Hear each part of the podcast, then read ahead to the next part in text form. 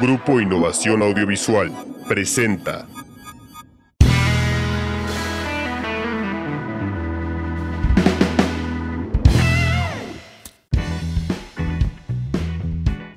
Hola, ¿qué tal? Buenas tardes, noches, días, madrugadas, sea la hora o el lugar donde nos esté escuchando. Bienvenidos a Área de Fumar. Mi nombre es Tonji Jarquín y bueno, hoy me acompaña eh, nuestro encantadísimo, nuestro favorito productor, Fernando Liken. Fernando, ¿cómo te encuentras? Hola, ¿qué tal Jarquín? Pues aquí mira eh, que me invitaron, muchas gracias. Tal vez eh, me sienta un poco feliz de que Beto no pudo estar porque pues este, pues ya se nos murió, ¿no? Ya se nos adelantó. Beto, recuerdan que le sacaron una muela, bueno pues este, eso le dio pues un, bicho ahí que se le hizo en la boca, este, se le hizo grande y pues ya lo fuimos a enterrar hoy. La muela, la muela, la muela terminó sacándolo a él. Exactamente. Es muy lamentable. Este, pues una lástima que en paz descanse momentáneamente. Eh, no, no es cierto. Lo cierto es que, que, Beto pues tuvo un contratiempo. Pero hoy tenemos un programa muy, muy chido, Jarquín. Cuéntanos de qué va a ser. Últimamente, digo, el tiempo de, encierro te hace scrollear infinitamente en YouTube. Eh, y me encontré con algunos fragmentitos de esta caricatura que salió recién, ya, no, ya no tan recién, que se llama Harley Quinn, que se basa en la historia de la novia o la famosísima novia del Joker entonces estuve viendo algunos episodios, eh, me llamó mucho la atención y estaba preguntándome como, ¿te das cuenta que todavía nuestra generación sigue viendo caricaturas? O sea, seguimos sigue pasando el tiempo y hay una gran parte de nuestra generación, de nuestros conocidos, que pocas o muchas siguen viendo caricaturas. Y bueno, justamente después de pensar en esto, dije, este tema en particular me gustaría platicarlo con un gran amigo mío, eh, él es tatuador, él es artista y permítanme presentarlos. Nos acompaña el día de hoy eh, Rodrigo, Rodrigo mejor conocido como Robel. Rodrigo, ¿cómo te encuentras? Bien, bien, bien. Pues nervioso porque es la primera vez que hago esto, pero también muy agradecido de que me hayan invitado a participar. Ah, y a ver, sí, vamos a darle. Me siento honrado por ser la primera vez de alguien. sí, sí, sí, sí. Fíjate. Fíjate, fíjate que hay muchas personas que no podrían decirlo. Pero bueno, eh, justo platicando como platicando previo a que, a que iniciáramos este, este business, le comentaba a Rodrigo acerca de, de, de, Harley Quinn y me gustaría que me dijeras, pues más o menos, ¿tú qué opinas al respecto de esta caricatura, Rodrigo? Pues mira, yo en, como animación, me parece que como todo lo que hace DC es muy bueno. Eh, han sabido como aprovechar esta parte que pues siento que carece en las, en las películas, ¿no? En los, en los live actions. Y al final termina siendo uno de los mejores mercados de DC. Harley Quinn, como todas las demás, termina siendo una buena aportación animada, ¿no? Y una propuesta interesante porque al final vemos a los personajes del universo de Batman como actuando de forma diferente a lo que verías en los cómics, ¿no? Así como ya no ves al malhechor que está haciendo su desmadre y matando gente, sino que también con personalidades diferentes, que es lo que a veces no ves entre tanto madrazo y cosas así, ¿no? Fernando, no sé si tú ya viste la caricatura, pero igual yo sé que eres un fanático aférrimo, eh, acérrimo de los cómics. Un poquito nada más, me adelanto a, que sí, efectivamente, pero eh, yo considero que efectivamente, como ya lo habíamos mencionado un poco previo a iniciar el, programa, el podcast, que DC Comics es, es una historia muy oscura en todo su aspecto, en, todo, en, todas, en todos sus personajes. O sea, recordemos que DC Comics no es ese Batman de Adam West bailando junto a Robin. ¿no? Ah, muy bueno. Recordemos que DC Comics son eh, historias de un detective que, que, es Batman, por eso es DC, es Detective Comics, y es una tira eh, de historietas que, que se basa en estos personajes un tanto oscuros, un tanto locos, pero no solamente locos porque sí, sino que tienen un porqué. Tienen una situación en la que cada uno se enfrenta, una situación en la que cada uno, incluso puedes tú sentirte identificado con los personajes como lo es el Joker. Claro, este, bueno, menciono eh, Harley Quinn en un, en un inicio porque es la caricatura que les, que les comentaba, estaba viendo recientemente, pero pues digo, tengo que decirlo, tiene de entrada el sello de garantía de DC Comics, ¿no? Sin embargo, en estos últimos años han salido series animadas que vale la pena muchísimo ver, o sea, y es un poco la primera pregunta que les lanzo, que es, ¿por qué seguimos viendo caricaturas? De las últimas que les puedo mencionar, o de las más recientes que, que he visto, digamos, con cierta constancia, está un show más, el final me pareció genial, está es Steven Universe, está eh, el show de Gumball, Hora de Aventura. Son caricaturas que vinieron de alguna manera a mi percepción y quisiera ya después que ustedes me respondieran, pero vinieron a mi percepción a meter nuevas maneras de hacer una caricatura, nuevas maneras de narrativa, unas, eh, unas cuestiones de humor muy locochonas. ¿Cómo se sienten ustedes al respecto? Rodrigo, me gustaría escuchar tu opinión, tú que estás tan apegado a las artes visuales. Ah, muy bien. Eh, me parece que aquí lo importante es que, o, lo que más se nota de todas estas caricaturas es que al final los que las hicieron son vatos de nuestra generación, ¿no? O sea, güeyes que, que crecieron con Cartoon Network, a lo mejor con muchas otras influencias como Dragon Ball, o sea, con muchos animes y, mucha... Hay muchas referencias al anime. Hay muchas referencias claro, porque pues al final seguramente es gente que creció con Evangelion y, y al final son muchas influencias y, y también creo que es importante ver que a partir de que dentro de la cultura popular se empezó a hacer más o a normalizar, ¿no? Como esta parte en la que no hay pedo, sí, o, o, más bien ya no es solamente para niños ver caricaturas, Ajá o cualquier cosa relacionada, ¿no? O sea, los superhéroes y todo esto. Esto permite a que a lo mejor todo lo que estás creando no, no, no ya nada más está siendo apuntado como para niños. Y entonces le, pueden meter narrativas más adultas, ¿no? Si tú quieres. Cosas como ves en, Steven Universe, ¿no? Que al final está hablando de, de, Sí, sí, sí, te entiendo. O sea, por el, caso de, de, Steven Universe es muy interesante porque eh, cuéntanos, a ver, Harkin, para los que no conocen más o menos Steven Universe, a ver, cuéntanos más o menos de qué va. Bueno, Steven Universe es una caricatura que crea una de las que una de las chicas que participó en Hora de Aventura. Creo que todos en algún momento se han cruzado con la idea de hora de aventura, ya sea en productos, ya sea la caricatura. Eh, una caricatura visualmente muy llamativa, muy colorida, con una historia un tanto extraña. Bueno, ella sale de ese grupo, hace su propia caricatura que es Steven Universe. Un niño que nace mitad humano, mitad extraterrestre. Los extraterrestres siendo una raza de gemas y de diamantes y de piedras preciosas que tienen habilidades, que, que tienen ciertos poderes. y que cantan Somos eh, las gemas de cristal. y el mundo hay que salvar. Exacto. Pero más allá, o sea, más allá de este primer argumento, la caricatura se metió de lleno en dos aspectos que me parecen muy dignos de resaltar, que es, primero, jugar mucho con la música que están incluyendo en la caricatura. Hora de Aventura ya lo venía haciendo. Otras caricaturas previas también lo hicieron, pero jugaba mucho con los elementos sonoros de la caricatura, el hecho de que eh, cuando apareciera cierto personaje eh, sonara un tipo de instrumento y cuando apareciera otro personaje apareciera otro tipo de instrumento, etc.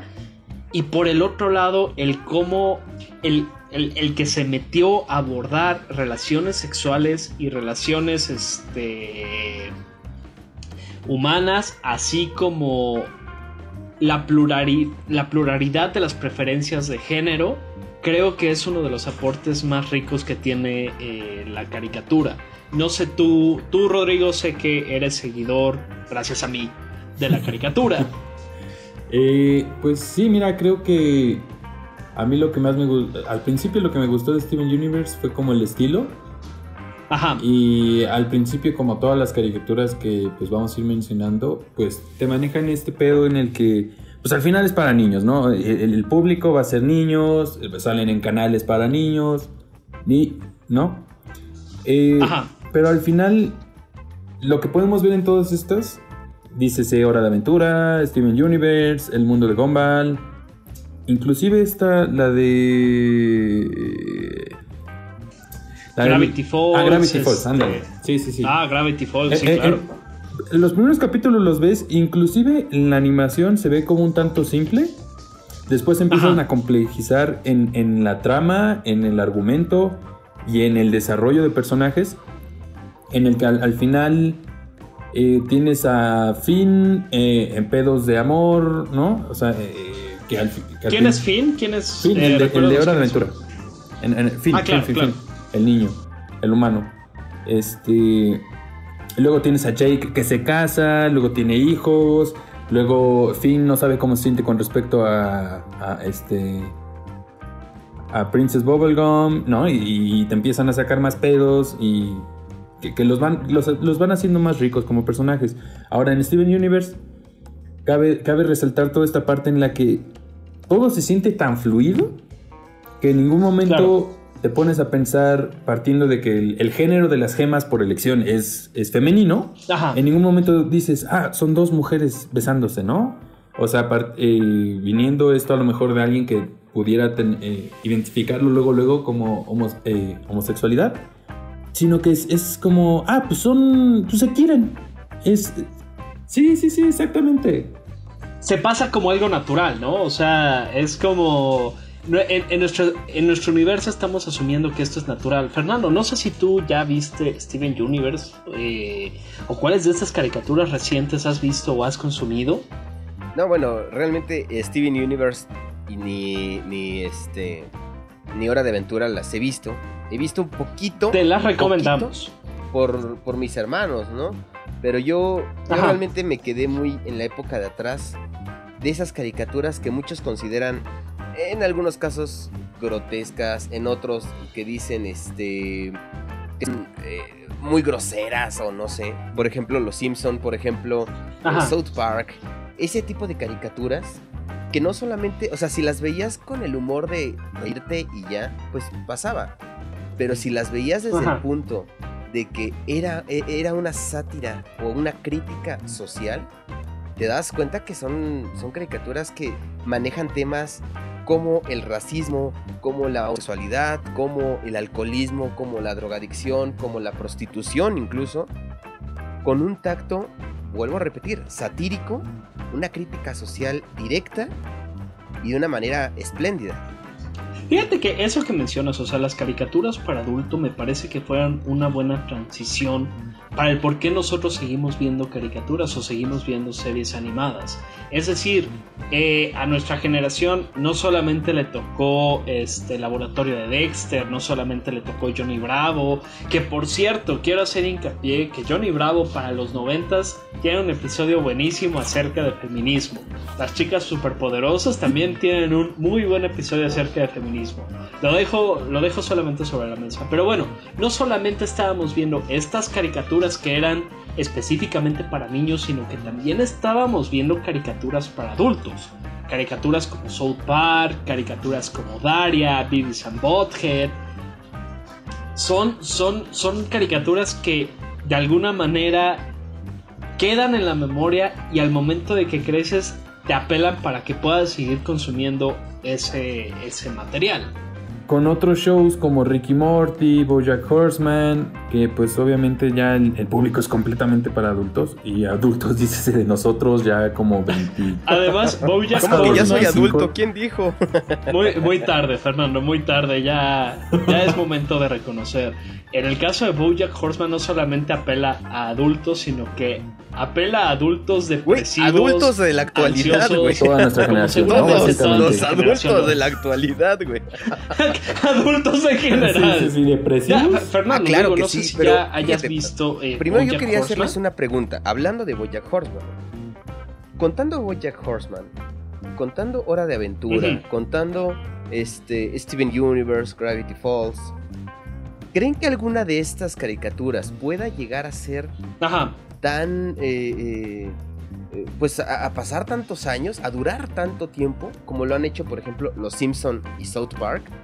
Por ejemplo, Bojack Horseman ya, ya se terminó. Mm, no. Y no se sabe si va a haber otra temporada, no se sabe realmente nada, pero pues Ajá. por ahorita tenemos que ya quedó, pero podría perdurar esa- esas, esos capítulos por el mismo tiempo, ¿ustedes creen? Mm, Es una buena pregunta. Este. Yo no sé que tanto pueda funcionar porque apelan a cuestiones como muy de nuestra generación. No sé, Rodrigo, qué percepción tenga acerca de lo mismo. Mm. Esa es la primera idea que me gustaría plantear. O sea, que son como muy generacionales, ¿no? O sea, quién sabe si la sociedad que se viene en unos 15, 20 años vaya a tener los mismos referentes que tengamos. Es más, no me consta ni siquiera que vaya a haber una sociedad dentro de, 15 Dentro de un año. Mad Max a la se acabó. Dentro de seis meses. Pues creo que la diferencia entre caricaturas como Los Simpson es que al final a- a- hay que tomar en cuenta que Ajá. partiendo de que es una sátira y de que se está haciendo una crítica social, pues no tiene una trama, o sea, porque en un capítulo, así como Padre de Familia, se puede morir un personaje y lo vas a ver en el siguiente, ¿no? A diferencia de, de- de lo que tienes como en BoJack Horseman y- y en las otras caricaturas, que, bueno, al final están dirigidos a un público y cumplen con una trama, entonces tienen su final. Se va a quedar con, yo creo que se va a quedar con nuestras generaciones, así como con nuestros papás se quedaron con, con las suyas en su tiempo, ¿no? Eh, hablando de, no sé, que ellos vieron, mi mamá alguna vez me, di- me- me dijo que vio Candy Candy, que era una, Uh, creo que es esa, ¿no? Candy Candy o Sí, Remy, sí, o sí. sea, para empezar. Uno, a uno le, a- a- digo, a mí me gustan la, la- la animación, el anime, la- las caricaturas, pero no, nunca me metí a ver Candy Candy. Ajá. O, o- o de Remy lo vi de chiquito, salía en el canal 5 y pues pinche dramononón, ¿no? Sentías muy feo todo lo que le pasaba. Güey, se muere el changuito y eso. Perdón para un- una disculpa para quien esté viendo apenas. Ah, ya, este ya, si Remy, pasó más de cierta cantidad de años, Pero no se se muere el changuito. y Fíjate, se o sea, mueren eso los es muy interesante perros, porque. y se muere el viejito. O como en los supercampeones, ¿no? Que en realidad era cojo. Ah, ¿Les hago más spoilers? Creo que eso es falso, ¿no?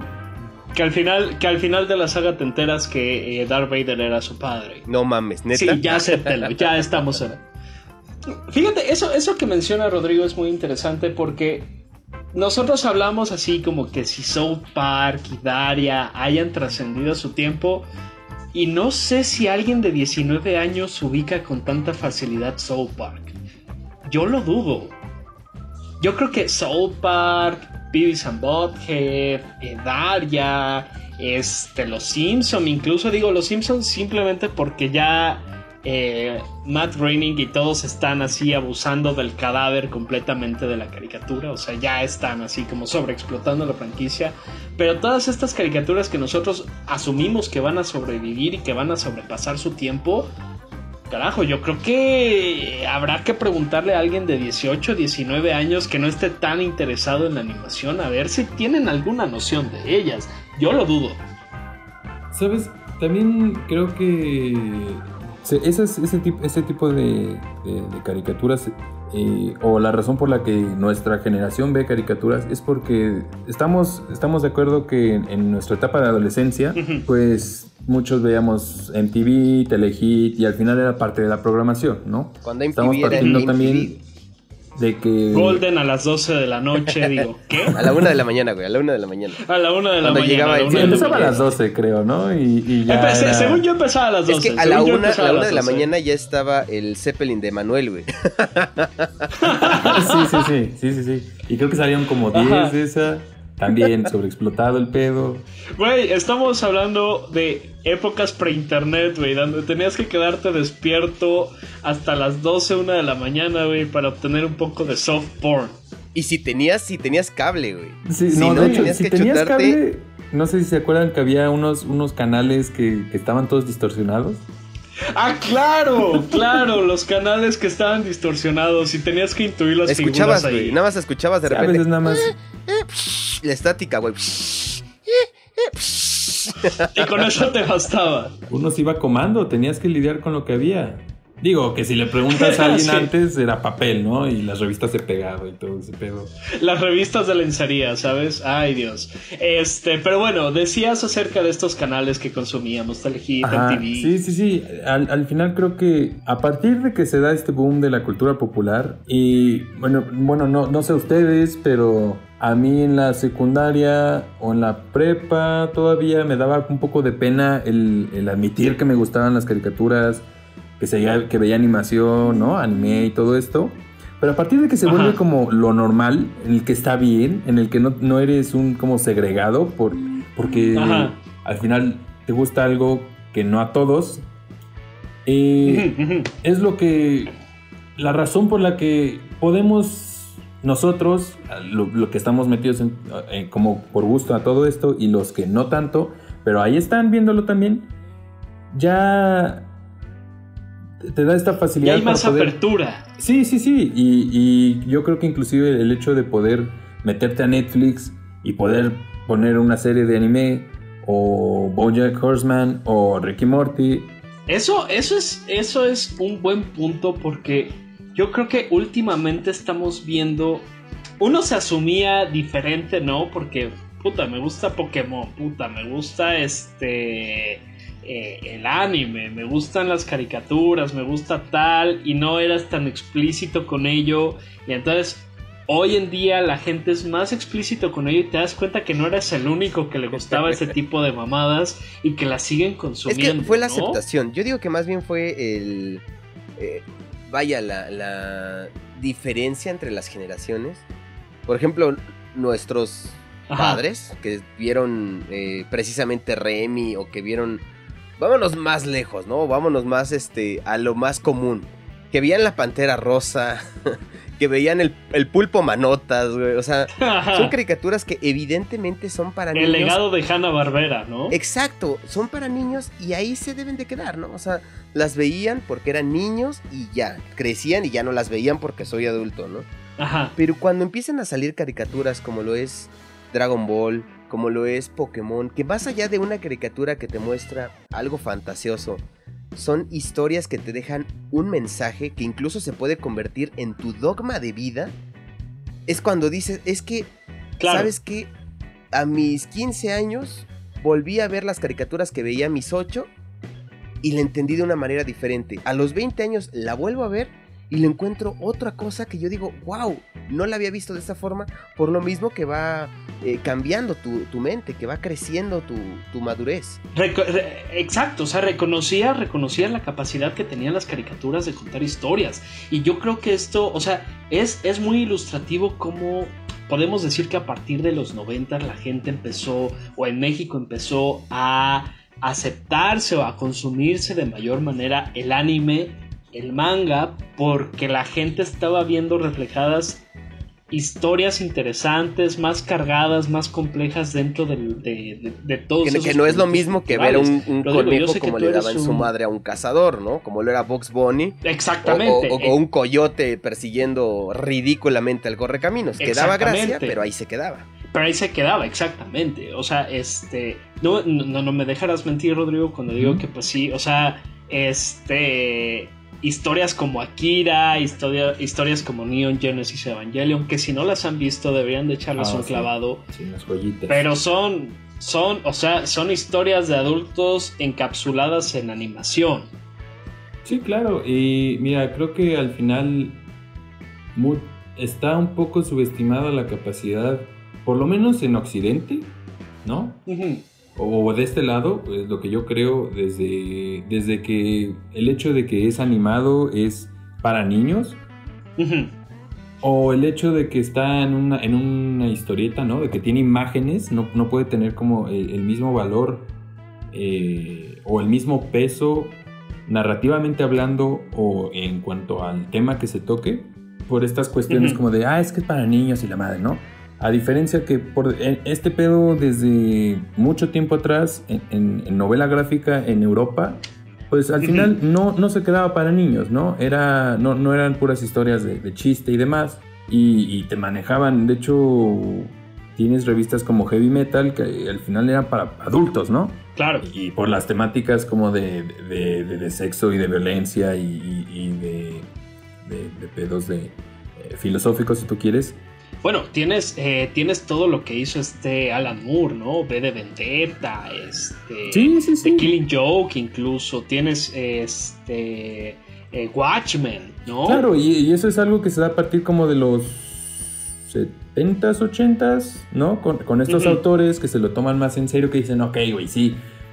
El güey atrapa criminales y los mete al bote, pero que, que te cae más allá, ¿no? O sea porque vamos a hacer, creo que le, aplican este aspecto psicológico ¿no? y de realismo que es con lo que muchos nos podemos relacionar, ¿no? O sea, al final Batman le mataron sus jefes y por eso le decide eh, pelear contra el crimen, pero vamos a, más, van más allá y entonces el güey se apega a este código moral en el que los deja inválidos, pero no los mata, ¿no? Ajá, ajá. a, cualquier otro criminal, pero también carga con este pedo de que al final es un güey que no, no deja de ser vulnerable, ¿no? O sea que al final si lo atacan psicológicamente va a estar muy, está muy afectado el güey. Eh, con otros personajes como Daredevil, ¿no? En el que con Frank Miller muestra como todo este lado oscuro, todo este lado humano, que pues obviamente desde antes no veías. Sí, o sea, ya son personajes que, por ejemplo, ya no son el Jerry que los golpean con un mazo y eso no causa ninguna repercusión, ¿no? sí, sí, claro. Y sin embargo, si Jerry un día se empezara a aventar un pedo de por qué repiten ese ciclo, seguramente si ahorita ahorita lo volverías a ver porque dirías, verga, güey, este pedo va más allá, ¿no? Ajá. Si, tuviera ese tipo de cosas. Pero al final realmente, realmente yo tengo la teoría que eh, Tom y Jerry representan el mito de Sísifo, en donde se tiene que eh, caer la piedra y volverla a subir y es un continuo infinito de tortura para ambos. Pero eso, eso, eso es solamente yo. Sí, sí, sí, sí, pero digo, al final vamos, vamos, eh, creo que lo que es válido entender eh, o, resaltar en todo esto es que mucho del, de la, del qué tan bueno es un producto, ¿no? Es como lo que tengas que, lo que tenga que decir el autor, ¿no? Al final, eh, lo que ves en Evangelion es un pedo muy, muy, muy, muy denso de muchos aspectos que no van más allá de que van más allá, ¿no? De, simplemente robots peleando contra monstruos. Lo cual de por sí es, es lo suficientemente encantador como para que lo consumas, ¿no? Porque es muy chingón ver a los robots Claro, y, es como, como cuando ves un libro, cuando eliges un libro por la portada, ¿no? Al final creo que es muy difícil que de entrada a alguien le puedas vender algo tan pesado, ¿no? Este, como tan complejo como es Evangelion. entonces pues ahí va, la portada bonita, ¿no? Así de, mira, se van a romper su madre y son niños de 16 años, que yo no sé qué obsesión tienen con los niños de 16 años o más chicos. Sí, los, 14 años. los japoneses tienen una obsesión Porque es la edad exactamente en que puedes leer un cómic, en que puedes ver una caricatura y entenderla un poquito más como adulto, no tanto como niño.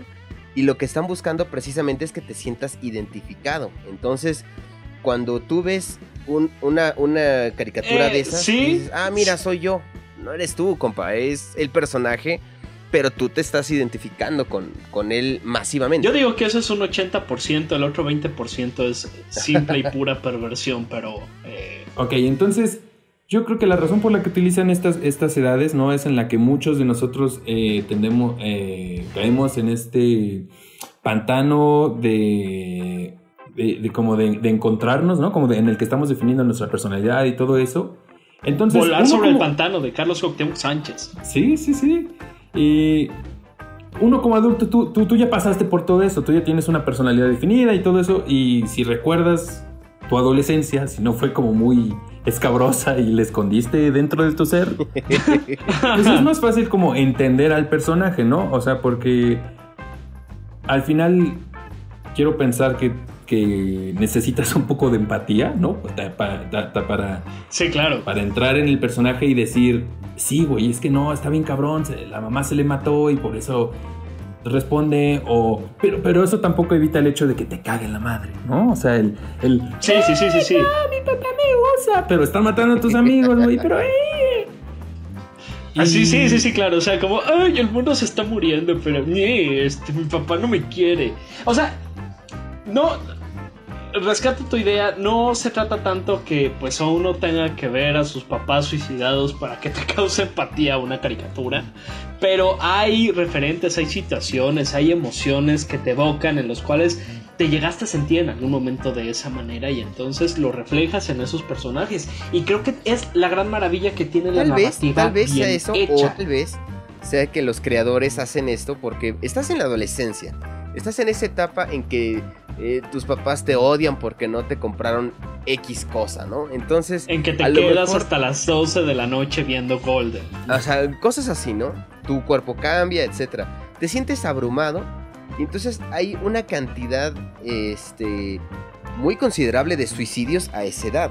Entonces quizá los creadores hagan que tus personajes eh, favoritos sufran de algo muy cabrón para que tú digas, no, pues no, la neta no estoy tan culero como ese güey, ¿no? Creo que, creo que no me va Sí, tan claro. mal, ¿no? O sea, creo que a final de cuentas sería esa forma de decirte, güey, ¿tú crees que estás mal?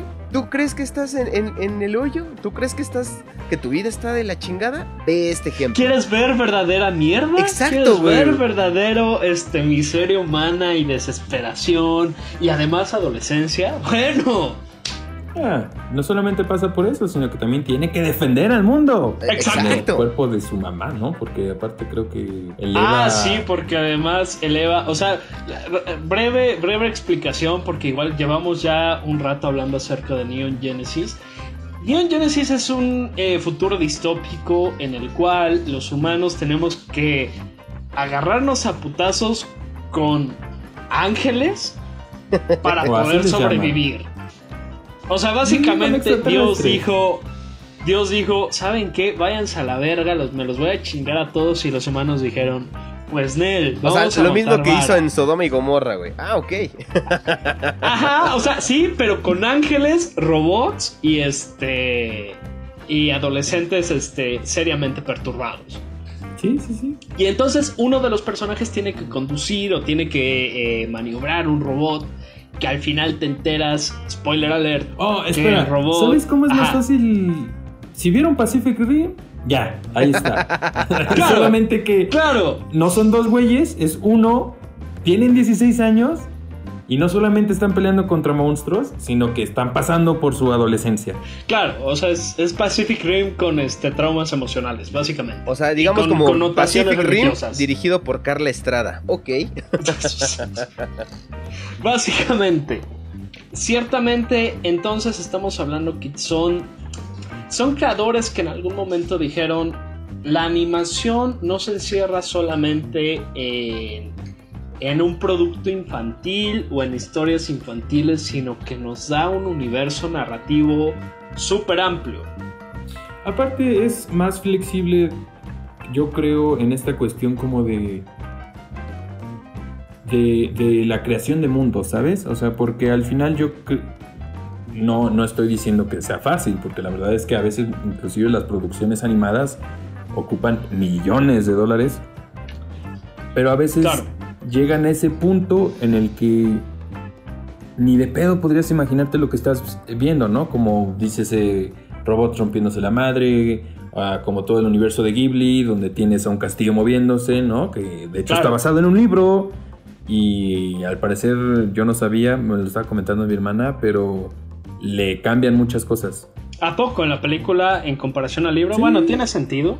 Sí, sí, sí, de hecho es, es- vamos a decir que es como el Disney. O sea, al final lo estás entregando para niños, ¿no? No, no vas a meter al, al whole spoiler alert para los que quieren leer el libro, ya se la pelaron. Este, mata a la bruja. A la bruja que le roba el corazón, la mata, de hecho. La Oh. quema, la quema o no sé qué le hace. No, o Un no- saludo para todas las wicas que nos están escuchando en este momento. o, o sea, pero él también es brujo, ¿no? Entonces es una pelea entre brujos. Sí, no, o sea, es. Pero eso que dices tienes mucha razón. O sea, tu narrativa la puedes apoyar visualmente con unas cosas espectaculares. Digo, eh, Studio Ghibli tiene como mucha experiencia en eso. Eh, mencionábamos, por ejemplo, el mundo de Gumball. Yo creo que el mundo de Gumball, además de la narrativa y además de eh, las bromas que hace. No tiene- o sea, son como la narrativa del episodio, ¿no? Sí, sí, sí, sí, sí, me refiero a... Pero también hay una continuidad, o sea... ah, ah, Sí, sí, sí se recuperan, sí se... O sea, el universo no se acaba y O no reinicia. empieza en el episodio, como que sí recuperan de episodios pasados, ¿sabes? O sea, sí, sí, sí. sí hay, sí hay una eh, constante autorreferencialidad. Eh, y también lo que quería decir es que eh, el mundo de Gumball visualmente es muy atractivo. O sea, el- el- el- la variedad de tipo de animaciones que le meten está muy chida. Sí, sí, sí, sí. Como experimentación creo que está muy bien logrado. No sé si era su intención. Pero creo que lo que salió de ahí es como cuando haces un, una, cuando vas al buffet y metes platillos de los que no estás seguro. Ajá. Y mira, o cuando combinaba los, los refrescos de chiquito, que en lo Ah, personal a mí me sabía todo a, a- a manzana. Fíjate No que... sé Sabía Sí. como Tutti Frutti, A- ahorita ¿no? que mencionas esa combinación extraña, hablemos de una caricatura que recién fue, bueno, estuvo en la polémica. Bob Esponja. Una caricatura que inició, se puede decir que en los 90 porque fue 98, 99 cuando, cuando estaba iniciando. Esta caricatura inicia, o, o su primicia es una esponja, que se supondría es una esponja de mar, y no, realmente es una esponja casera, de esas que usas para lavar trastes, una estrella de mar, un cangrejo, un calamar, cuyas proporciones no son las que tendría un calamar junto a un cangrejo y junto a una estrella de mar, ¿no? Sí, sí, sí. Y tenemos también una ardilla, una ardilla viviendo en el fondo del océano, en el fondo del mar. Fíjate, yo creo que este Bob Esponja hizo. Marcó mucha pauta para el tipo de humor que utilizaron las Ah, sí, caricaturas. claro, en su pero, pero a lo que voy, ¿quién inició? O sea, ¿quién tuvo la idea de Bob Esponja, no? Alguien que después de haber inhalado azúcar dijo, güey, imagínate una caricatura así, güey. Puta.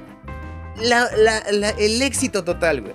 Y no sabía, no sé si sabían que iba a tener éxito o no. Yo creo que se la jugaron Nickelodeon, este, que pues fue la casa que, que, que- que la promociona. Y creo que sí hay una intención ahí de jugársela con otro tipo de narrativas dentro de las caricaturas, hasta llegar a lo que estamos viendo actualmente, BoJack Horseman, incluso hasta Midnight Gospel, ¿no? Esta, sí. esta serie de Bueno. Netflix que es como un podcast animado. Ah, que está muy bueno. se- o sea, No lo escuchen, escuchen área de fumar. Este, pero. Pero sí, o sea, e- e- en algún momento alguien dijo: Vamos a romper un poco más las. Vamos a estirar más los límites de las caricaturas. Y los resultados son increíbles. Y digo un poco para ir cerrando la conversación. Yo creo que. Porque fue, esto fue un riesgo, perdóname mucho- que te interrumpa. Ajá. Fue, fue un riesgo el hecho de hacer, de hacer esta caricatura por lo que te estoy mencionando, por lo que les estoy diciendo. O sea, estás hablando de cosas totalmente diferentes, unirlas en el mar, con cosas que no tienen coherencia, como lo es un güey que trabaja en una cocina que funciona a base de fuego, abajo del mar, güey. Ajá. Claro. Ahora, Cartoon Network, porque no podemos hablar de caricaturas sin dejar de lado a Cartoon Network, se fue como por el Ajá. lado un poquito más, eh, pues no fácil, pero sí como que de menos trajo más. Ejemplo, creó caricaturas como los chicos del barrio. Los chicos del barrio son una pandilla de morritos que simplemente eh, no les gusta que los adultos les ordenen cosas o cosas así. Tienen su villanía con otra pandilla que son los estos niños ricos, los chicos de la otra cuadra. Y ya. Los niños Esa es tu primicia para hacer tu caricatura y de ahí te avientas miles de cosas. Otra, un güey Que mamadísimo muy bien. un güey mamadísimo, guapo, que es Johnny Bravo, que simplemente no tiene, no tiene este pegue con las chicas. ¡Pum! Ya tienes una primicia que- sencilla. Pero digo, al final Johnny Bravo era. El chiste era en sí mismo, ¿no? Porque vamos a estar. Vamos a ser honestos que. Los Johnny Bravos en la vida real son los que tienen más pegue, güey. Sí. No sé si a lo mejor querían como influir a, a- a los morritos y de. Chavos, si son así, eh, van a terminar mal con las morras. es- así no funciona la vida. Sean buenas personas. Pero pues no funcionó. O sea, tenía, tenía, ciertamente, yo creo que Johnny Bravo tenía algo de feminista. O sea, dentro de todo y dentro de toda la basura que, este, que uno pueda rascar de ahí, el argumento de poner a Johnny Bravo como el ejemplo negativo, Ajá. sí podría notar que tiene como una intención de eh, crítica hacia los douchebags, ¿no? Ahorita que mencionamos, por ejemplo, los chicos del barrio, los chicos del barrio también construyeron un buen universo narrativo. O sea, Sí. yo recuerdo los últimos episodios.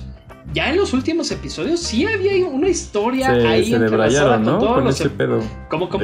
se debrayaron con ese pedo del crecimiento y que los grabaron de, adultos. Sí, bastante. De hecho, el último capítulo, si a lo mejor estoy en, en lo incorrecto o no sé, Pero que yo sepa, el último capítulo es uno pasándole la batuta a, a no me acuerdo a quién, porque ya se va, porque se separa del grupo. No sé por qué, no me acuerdo por qué.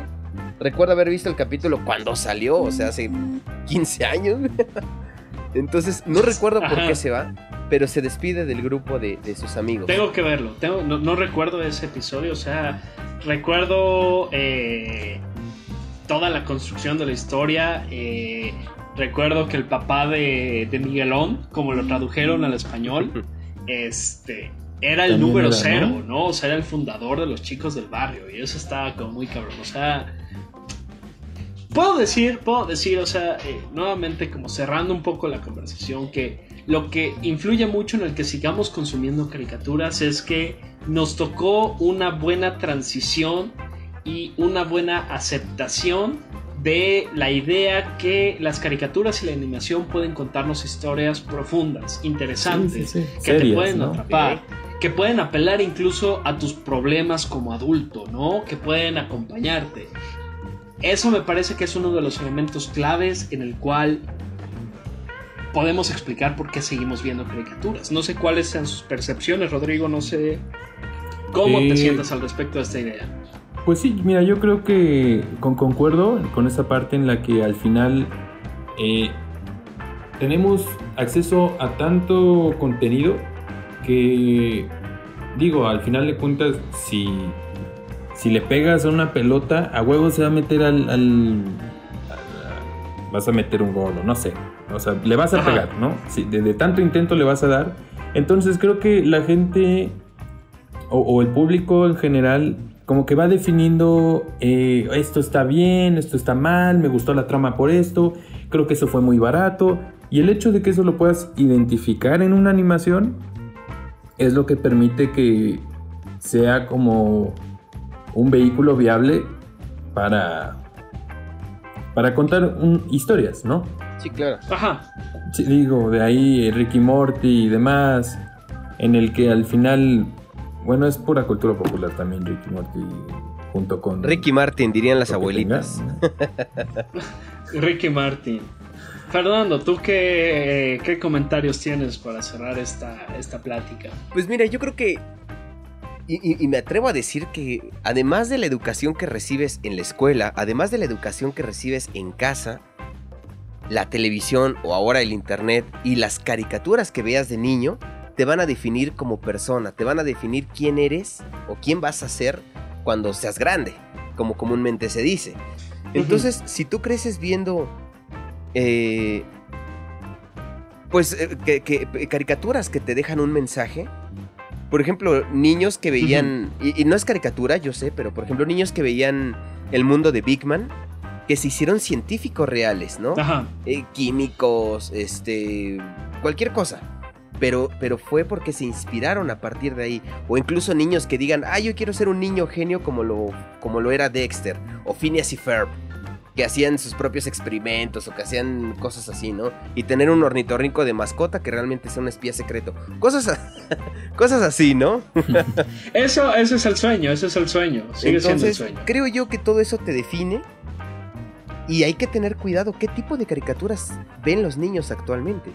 Porque hay caricaturas que dejan un buen mensaje y hay otras que son críticas sociales que solamente los adultos pueden entender y que los niños lo podrían tomar como, como un ejemplo a seguir. Sí, o sea, eh, definitivamente, como decías Fernando, influye mucho, este, influye mucho el cómo van marcando los productos culturales que vas consumiendo y el, el cómo te van definiendo como persona. Yo creo que eh, dos cosas a rescatar.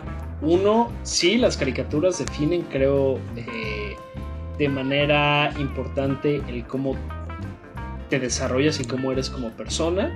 Igual y sería como darle mucha, mucha atribución a las caricaturas, pero creo que de alguna manera es así. Y dos, que actualmente estamos más abiertos a decir somos una sociedad o somos personas que nos gustan las caricaturas. Sí, ¿no? claro. O sea, porque las caricaturas definitivamente trascendieron, este, evolucionaron, se convirtieron en algo, en, en algo más que en un producto infantil.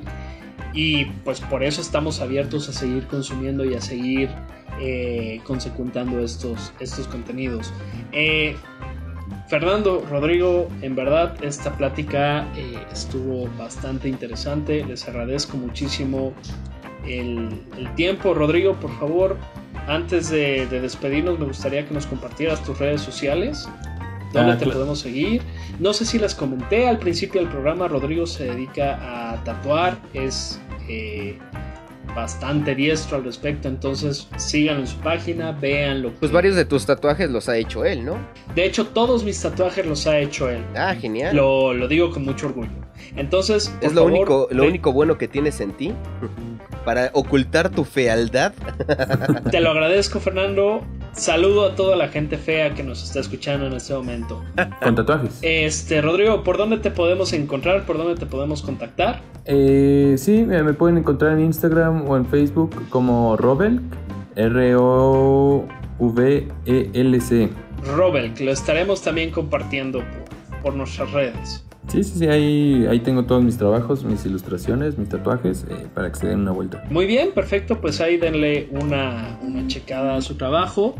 Eh, les recuerdo mi nombre, yo soy Tonji Jarquín, me acompañó Fernando Liken ¡Au! y pues nos estamos viendo la siguiente ocasión. Muchas gracias, gracias a todos, bye. bye Adiós. Nos vemos. Gracias.